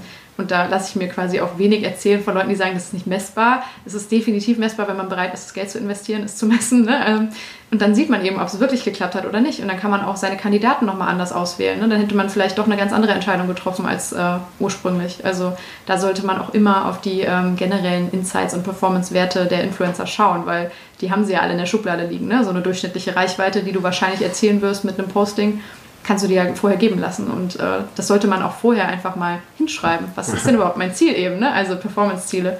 Und äh, ja, die Qualitativen eben auch. Aber das finde ich ist so der Zauber. Mit welchen Kennzahlen sollten sich Firmen denn mehr äh, beschäftigen, deiner Meinung nach? Ach, oh, das ist eine gute Frage. Ich glaube, es kommt immer voll darauf an, was du, was du machen willst. Also ich sage auch nicht, dass Reach per se schlecht ist, ne, sich äh, darauf zu konzentrieren, aber ähm, bitte nicht die Followerzahl im Moment zu hoch hängen. Das haben hm. super viele Menschen gemacht. So, ach, okay, die hat eine Million Follower. Das heißt ja dann, ne, so, wenn man jetzt sehr einfach von Hölzchen auf Stöckchen geht, dann hm. erreiche ich eine Million Menschen potenziell so Nein, in den heutigen Zeiten eben Algorithmen, wir haben es schon angesprochen, ist das absolut nicht mehr möglich. Ne? Du mhm. wirst nicht 100% dieser Menschen erreichen äh, wenn du auf Instagram und YouTube bist. Das sind dann vielleicht 20 Prozent oder 30, hm. wer weiß. Ähm, organische Reichweite, mittlerweile wird ja auch schon sehr viel mit Paid-Budget gemacht. Ne? Dann gehst du da rein und dann kannst du das darüber hochtreiben. Also ich würde immer auf die Netto-Reichweite schauen. So, wen hast du wirklich an, als Einzelperson erreicht? Auch keine Dubletten, ne? weil wenn du auf mehreren Kanälen aktiv bist, kann es ja auch sein, dass ein User das öfter gesehen hat und dann aber immer doppelt gezählt wird, aber es war eigentlich nur eine Person. Mhm. Auch das ne? muss man halt immer betrachten. Ähm, ich glaube, ähm, ja, der Fokus auf Engagements ist auch fein, aber jetzt hat ja auch Instagram die Likes abgeschafft oder zumindest verdeckt. Ne? Als Marke kannst du dir die immer noch rausgeben lassen. Ähm, aber da war auch, finde ich, ein spannendes Finding, dass ähm, das eine unglaubliche Generationenfrage ist. Also Engagement wirklich neutral beurteilen zu können, ist fast unmöglich. Du musst immer schauen, habe ich jetzt eigentlich gerade eine eher junge und sehr engagementfreudige Zielgruppe angesprochen, dann sind die Like-Zahlen vielleicht mhm. sogar eher enttäuschend. Wenn es aber in einer alten Zielgruppe war, dann, äh, ne, die viel, viel zögerlicher ist, die ein Like wirklich nur verteilt, wenn sie richtig überzeugt wurde und wow, war das ein toller Post, da gebe ich jetzt mal was, dann zählt dieses eine Like viel, viel mehr, also bedeutet viel, viel mehr als äh, das von äh, einer Zwölfjährigen. Mhm. Ne? Also das muss man, finde ich, immer ähm, mit betrachten und viel differenzierter sehen. Ähm, so mein spannendstes Ding ist, glaube ich, ähm, die, äh, die Share-Funktion, wie oft es geteilt wurde mhm. und äh, auch geregrammt zum Beispiel. Das ist, finde ich, ein sehr aussagekräftiges Ding, weil wenn ich das wirklich teile, auf diesen Button klicke und bereit bin, das mit meiner Community sozusagen unter meinem Namen nochmal Menschen zu zeigen. Selbst als Influencer aufzutreten. Im Grunde ja, mhm. genau. Oder ne, dass es mich so berührt hat, mhm. dass ich bereit bin, das auch anderen zu zeigen, das finde ich ist eigentlich das Stärkste im Moment, also ja. wo ich viel drauf gebe. Ja. Du hast ja bei der Recherche viele Influencer auch kennengelernt. Ähm, was glaubst du, oder was ist dein Eindruck, wie kennzahlengetrieben waren die eigentlich selbst oder sind die? Das ist total unterschiedlich, muss ich sagen. Viele arbeiten ja auch wirklich mit professionellen ähm, Netzwerken zusammen, die dann für die da drauf schauen mhm. ne, und ihnen auch Tipps geben und sagen, hey, ne, achte beim nächsten Mal vielleicht darauf, dass, keine Ahnung, das Thumbnail bei YouTube so oder so gestaltet ist, dann wirst du mehr Klicks kriegen und so weiter. Ähm, das ist ganz unterschiedlich. Manche lassen sich da auch wirklich komplett treiben und äh, sehen das eher wirklich als ein Austauschtool mit ihrer Community und freuen sich, wenn, ähm, wenn Markenanfragen reinkommen und liefern dann natürlich auch die Reportings, die gefragt werden. Aber ähm, ich kann jetzt nicht sehen, dass es da einen allgemeinen Trend gibt. Ich glaube, viele eben, weil sie sich auf den Plattformen so nativ schon bewegen, die, ähm, die wissen, dass das wichtige Werte sind und schauen auch darauf und wissen auch ungefähr, was besser läuft als andere Formate zum Beispiel. Ne? Ähm, und entwickeln auch entlang dessen ihre eigene Content-Strategie. Aber ich glaube nicht, dass das bei allen so die absolute Hauptrolle spielt. Das wäre nämlich auch mein, äh, mein Vorurteil oder mein, mein, meine Erwartung an der Stelle, dass zumindest im ersten Prozess, in dem du deine Reichweite aufbaust, Kennzahlen noch nicht so entscheidend sein können. Weil ich glaube, Kreativität und Kennzahlen, das kann durchaus ein konfliktreiches Feld sein. Mhm, ich glaube, das ist auch die größte Gefahr für Influencer, muss ich sagen. Also das... Ähm und das ist auch das, was man jetzt natürlich sieht. Klar, man weiß jetzt, das ist quasi ein eigenes Berufsfeld. Ne? Menschen äh, oder junge Menschen vor allem, die da jetzt mit aufgewachsen sind. Ich habe gerade gesagt, ich habe 2012 angefangen. Mhm. Viele waren da vielleicht gerade sechs oder so und sind jetzt quasi komplett damit durch die Schulzeit gegangen. Ähm, ist mittlerweile schon ein beliebter Berufswunsch bei jungen Menschen. Ähm, natürlich gehen die dann da rein mit der Erwartungshaltung, ich kann damit Geld verdienen und das kann meinen Lebensunterhalt irgendwie äh, ausmachen. Und natürlich müssen die dann auf die Zahlen schauen. Ne? Die müssen beides machen. Die müssen mhm. sehr kreativ sein, aber die gucken natürlich auch darauf, dass sie möglichst schnell viele Follower aufbauen. Und das ist halt mittlerweile immer schwieriger, zumindest auf den traditionellen Plattformen. Bei sowas wie TikTok ist es heute noch einfach, ne? oder wieder mal gibt es da eine Plattform, bei der es einfacher ist. Ähm, aber die sind natürlich dann viel getriebener. Aber ich glaube auch, oder ich finde es immer eine der spannendsten Fragen, ähm, wie sehr lassen sich Influencer eigentlich von ihrer Followerschaft und von der Performance der Kanäle beeinflussen in ihrem kreativen Prozess. Hm. Weil natürlich, wenn ein Format, das ich zwar total liebe und was irgendwie so, ne, quasi die Krone dessen ist, was ich mir als Creator vorstelle, ja. was ich machen möchte, wenn das gar nicht läuft, weil es die Menschen nicht interessiert, dann äh, frage ich mich natürlich, wenn da Werbepartner drauf schauen und so, ne, ist das noch das, was ich machen will? Mhm. Weil meine regelmäßig äh, hoffentlich immer steigende und besser werdende äh, Performance auf den Kanälen ähm, ist ja mein, mein Asset, mein Gut, ne? das, was ich verkaufe sozusagen. Ja. Aber ja, ich glaube, da muss jeder selbst mit klarkommen. Ich glaube, Influencer selbst müssen sich vielleicht ein bisschen davon lösen ähm, oder für sich selbst rausfinden, will ich überhaupt in der A-List da ganz oben dabei sein oder bin ich fein mit dem, was ich gerade habe und mache das vielleicht, integriere das oder ne, mache mhm. da ein bisschen qualitativeres Management von. Du hast gerade schon gesagt, dass eigentlich Influencer-Marketing immer schwieriger wird. Ne? Das mhm. beschreibst du in dem Buch auch an einer Stelle sehr, sehr anschaulich. Ne? Die Komplexität steigert, die schnellen Erfolge werden, nehmen ab natürlich. Mhm. Ähm, die immer mehr Marketer haben irgendwie kapiert, wie Influencer-Marketing funktioniert, was die Mechanismen sind. Die Kunden gewöhnen sich daran, vielleicht ist das das größte Risiko an der Seite äh, und die Aufmerksamkeit sinkt natürlich auch. Ne? Das ist jetzt nicht mehr der heiße Scheiß, sondern irgendwie Influencer-Marketing begegnet einem jetzt überall auf, auf allen Kanälen. Mhm. Ist das an der Stelle nicht eigentlich schon ja, ein Abgesang auf Influencer-Marketing perspektivisch? Hm, ich glaube auf die Mechanik dessen nicht und ich glaube auch, dass Influencer-Marketing auch unter dem Namen bestimmt noch sehr viele äh, Jahre, wenn nicht Jahrzehnte weiter besteht. Ähm, ich finde es aber trotzdem wichtig, darauf hinzuweisen, dass es eben, ähm, es war eine junge, trendige Disziplin und das bedeutet halt auch immer, dass viele Leute draufschauen und wenn was Neues passiert, dann habe ich automatisch mehr Aufmerksamkeit, wenn ich mich absetze. Ähm, und ja, ich glaube, das ist einfach ein ganz normaler Prozess, dass es jetzt halt es wird etwas weniger effizient, wenn man mal so sagen will. Man muss mehr investieren, um den gleichen Erfolg zu kriegen. Ne? Das ist ja im Endeffekt das, was ich sage. Und das ist der, der Klassiker. Ich glaube, ähm, ich habe ja auch äh, Gary Vaynerchuk ein paar Mal zitiert im Buch, der hat gesagt, ähm, Marketing destroys everything. Und genauso ist es auch hier. Ne? Es wird einfach irgendwann nicht mehr sich so geil rechnen wie andere Sachen. Dann gibt es vielleicht irgendwas Neues, was wir jetzt noch gar nicht absehen können. Aber ich glaube, dass die Disziplin mittlerweile erwachsen und etabliert genug ist, um das zu überstehen. Und dann ist es halt einer von vielen Kanälen, der genauso teuer oder also sag ich mal, sinnig oder unsinnig sein kann für Marke X oder Y wie ein anderer Kanal. Es wird nicht mehr für alle vielleicht das äh, der Heilsbringer sein, als dass er jetzt noch dasteht. Aber an sich im Prinzip wird sich nichts ändern. Es gibt, es gibt Leute in der Industrie, die ihre Zielgruppe gut beherrschen und die eben Einfluss auf, äh, ausüben. Nur wahrscheinlich die, die Kanäle werden sich ändern. Ja, das auf jeden Fall. Oder bin ja. ich mir ganz sicher. Das ist eigentlich auch so das, was man im Rückblick dann immer erst merkt. Ne? Ich meine, äh, vor sechs Jahren waren wir in der Mehrheit noch nicht auf Instagram unterwegs. Ja. Jetzt auf einmal sind wir alle da. Wo sind wir denn als nächstes? Ne? Also das kann man ja quasi jetzt schon abzählen, sozusagen die Jahre, die Instagram noch hat. Bin ich auch gespannt, wie Facebook das regelt. Facebook selber genau die gleiche Geschichte. Ne? Wer geht denn da wirklich noch täglich rein, um Inhalte zu konsumieren? Ähm, also frage ich mhm. mal wirklich, ich treffe wenige Leute, die das noch machen.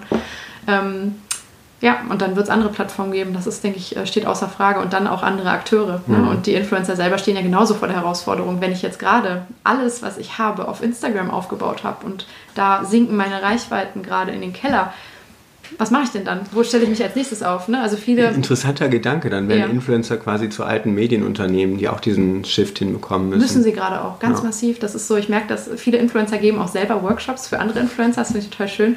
Und äh, da es steht eigentlich überall, mach dich unabhängig von Instagram. Ne? Weil es kann nicht sein, dass diese Plattform quasi einmal eine Algorithmusumstellung macht und du alles verlierst, wofür du eigentlich quasi was deinen Wert ausmacht sozusagen. Und das wäre aber bei jeder hast. anderen Plattform das gleiche eigentlich. Natürlich, ja, ja, klar, definitiv. Und dann ist halt die Frage, da haben die genau das gleiche Problem wie Marken.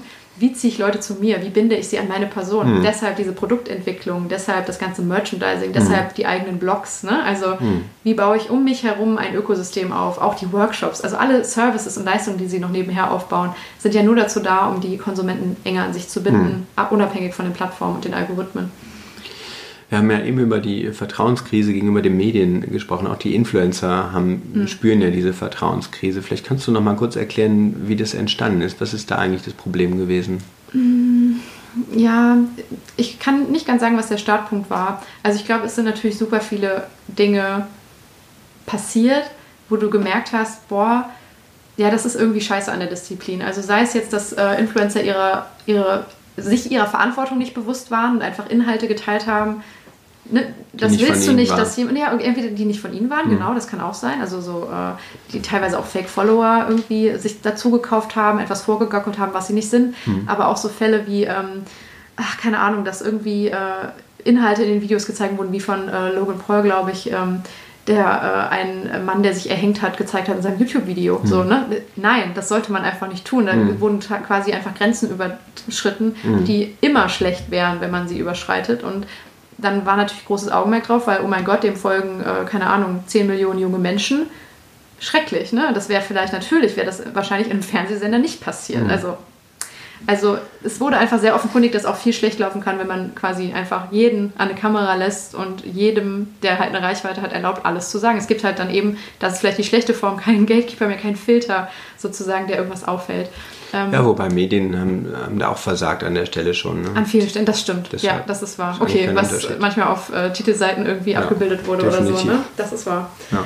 Ähm, dann, äh, ja, ich glaube auch wirklich diese Dinge, ähm, dass nicht transparent gemacht wurde am Anfang, dass das Werbung ist. Ich glaube, da liegt auch sehr viel natürlich Unbedarftheit bei den Influencern und den Marken selbst mit drin, weil mhm. ich meine, wenn mich niemand dazu bringt, das zu kennzeichnen, warum sollte ich so nach dem Motto? Ne? Also ist doch viel schöner, wenn das irgendwie alles so ein bisschen verdeckt ist. Definitiv, funktioniert besser, wenn es nicht gekennzeichnet ist. Ja, irgendwie schon, ist. zumindest denkt man das. Ich glaube, mittlerweile hat man auch in Studien gesehen, dass die Werbewirkung fast dieselbe ist. Also es ist jetzt nicht so, dass die User den Content blöder finden, wenn da Werbung dran steht, Was weil man weiß halt. Ist, ne? Ja, total. Ich glaube, das liegt daran, dass sehr viele der User einfach verstehen, wie das Prinzip läuft. Und die sehen das sogar fast noch eher als äh, Bestätigung für die Arbeit des Influencers, dass Marken ihm Geld geben dafür, dass er das macht. Also es ist so, kommt immer voll drauf an. Ja, aber, aber gerade so im Bereich Technik, ne, wenn du auf der Suche nach irgendwie einem neuen Gadget bist und du landest bei ja. einem Video von einem Influencer und äh, du bist ja ein, eigentlich interessiert an einer objektiven Meinung. Ja.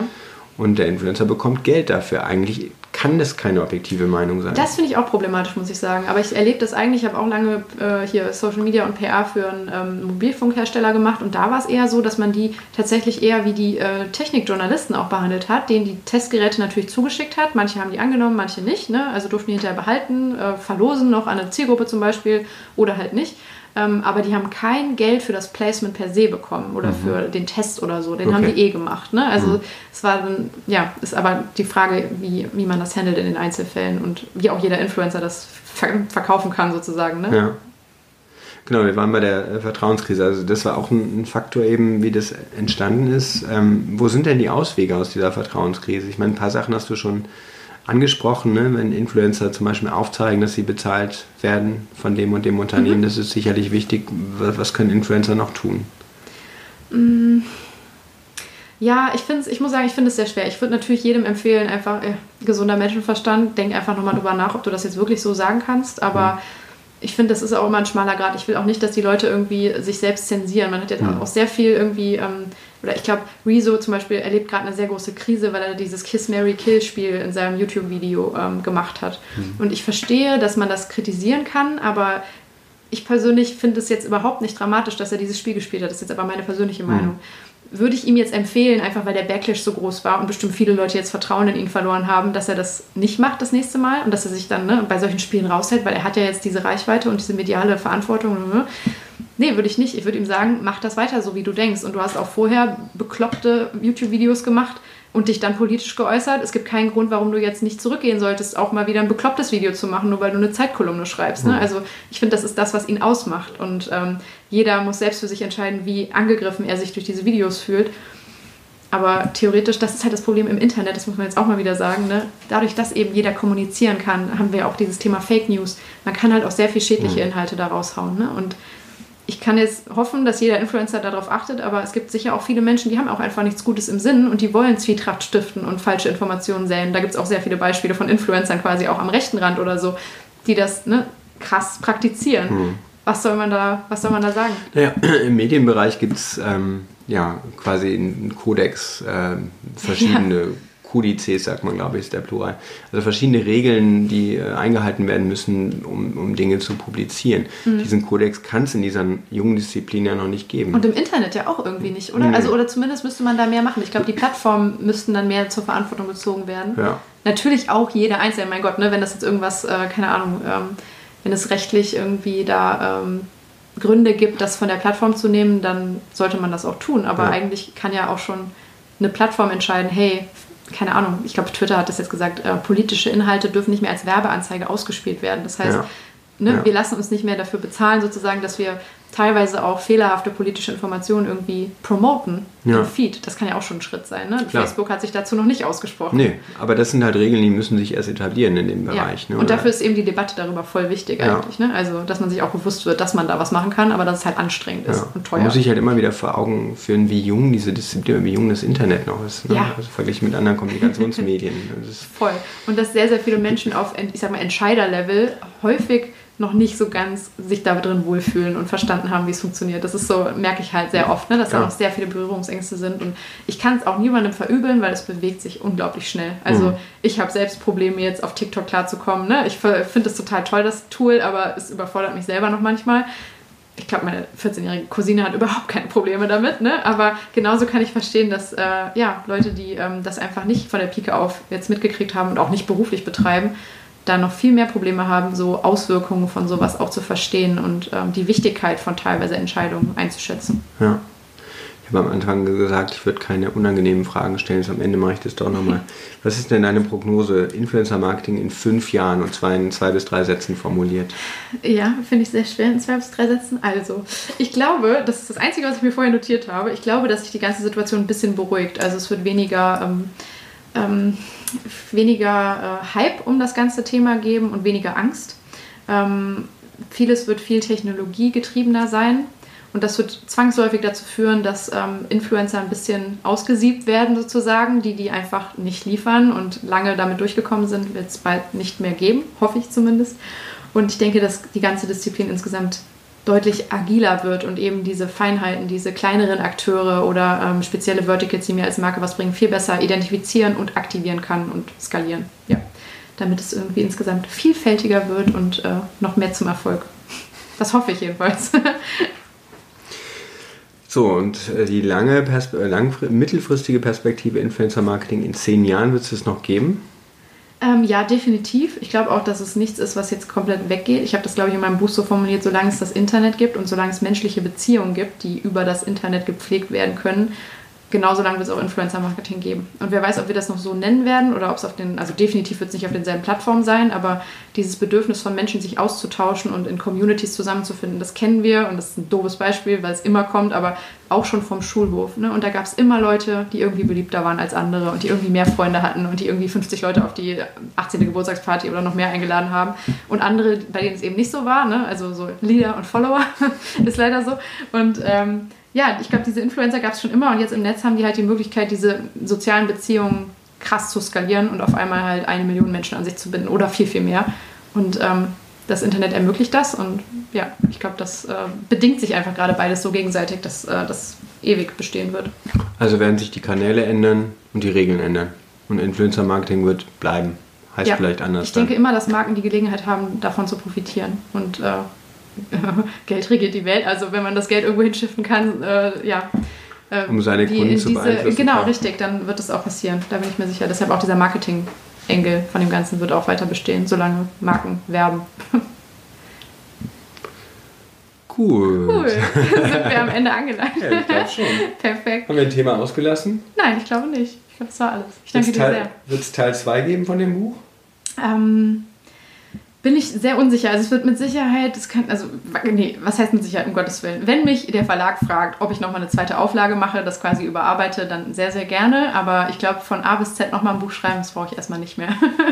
da äh, lasse ich mir jetzt Zeit. Vielleicht, wenn ich 40 bin oder so. Mal gucken mit 40 wirst du nur noch auf Bühnen stehen, um über Influencer-Marketing zu sprechen. Wenn, dann mache ich eher so eine Co-Creation, dass irgendwie zehn Autoren für mich schreiben unter, unter meinem Namen. Wie oder Stephen King. Ich als Herausgeber, wer, wer weiß. Also, dass ich einfach nicht mehr äh, 300 Seiten und äh, Tonnen an Recherchematerial selber neben dem Job äh, irgendwie aufbauen muss. Das dann hast du dein eigenes Medienunternehmen. Das ist, ja. klingt sehr. Ne? Man muss immer, immer langfristig und ganzheitlich denken.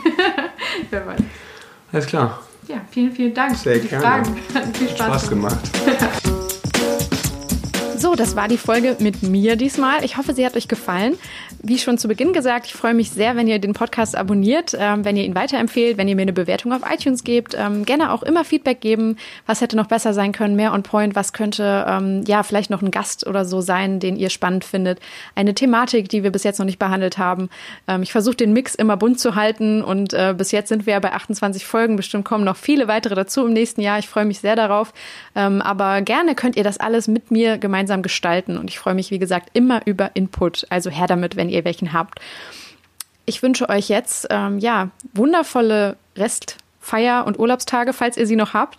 Hoffe, dass ihr sehr, sehr gut ins Jahr 2020 gekommen seid und ähm, ja, freue mich total auf den weiteren Austausch und viele, viele, viele weitere Interviews in den nächsten zwölf Monaten und darüber hinaus. Macht's gut. Bye, bye.